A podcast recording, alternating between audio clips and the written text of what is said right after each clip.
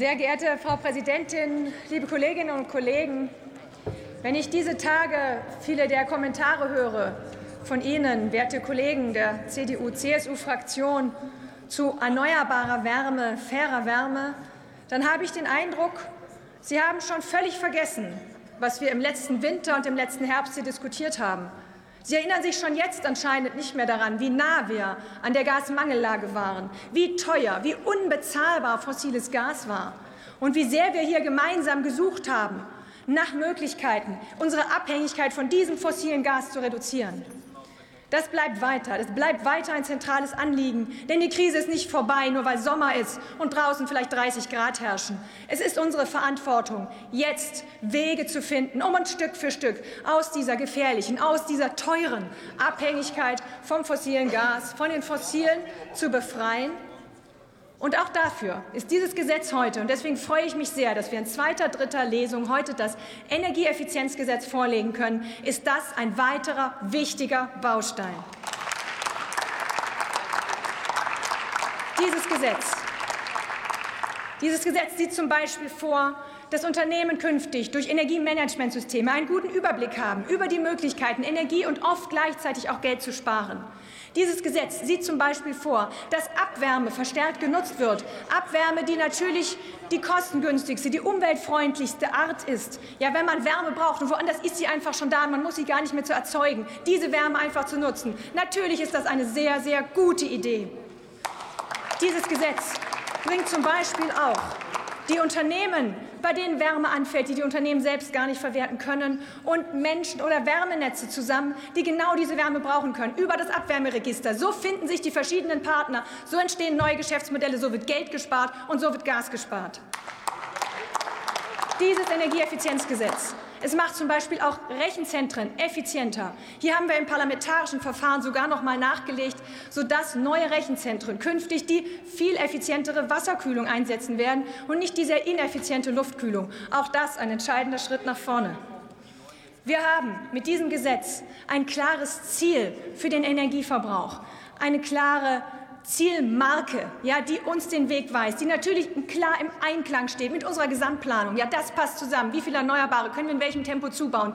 Wie entwickelt sich der Energieverbrauch? Ja, und selbstverständlich ist an der Stelle eingeplant, dass sich neue Unternehmen ansiedeln. Ja, selbstverständlich ist an der Stelle eingeplant, dass es Elektrifizierung gibt. Selbstverständlich ist das in einem Gesamtkonzept gerechnet.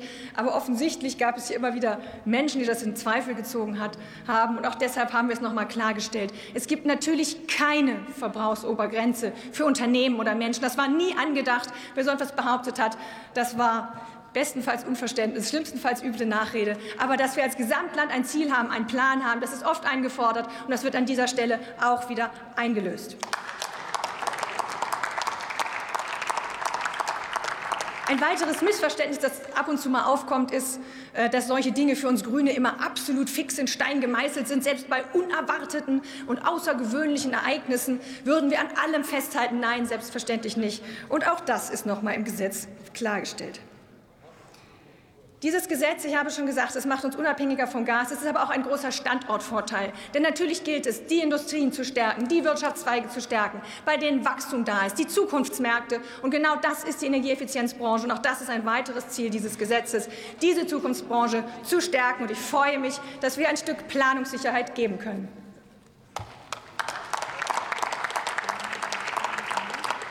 Ich sage jetzt auch ganz offen, ja, wir Grüne hätten gerne noch mehr gehabt an der Stelle. Ja, wir hätten gerne noch konkretere, an manchen Stellen weitergehende Regelungen gehabt, um das Thema Energieeffizienz noch stärker nach vorne zu bringen.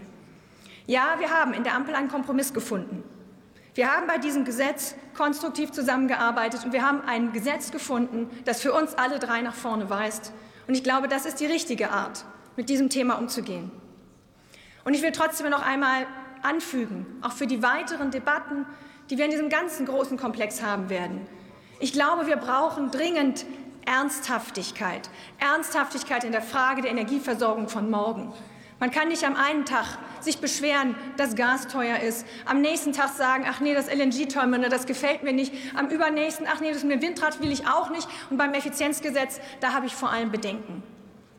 Ich glaube, und ich spreche auch Sie gerade hier an, liebe Kolleginnen und Kollegen von der Union, Ich habe in den letzten Monaten diese Ernsthaftigkeit vermisst, wo Sie mit uns auch um Lösungen ringen, wo Sie mit konkreten Vorschlägen kommen, wie wir diese Frage lösen können.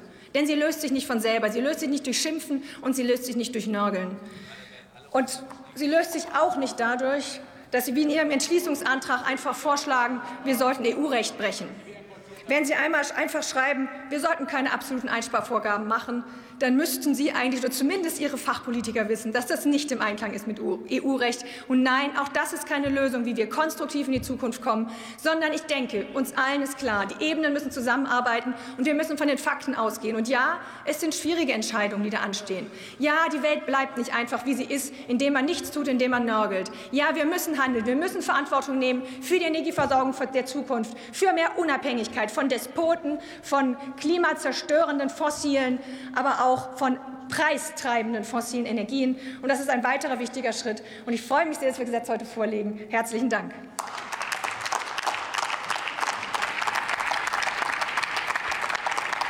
Es folgt Dr. Andreas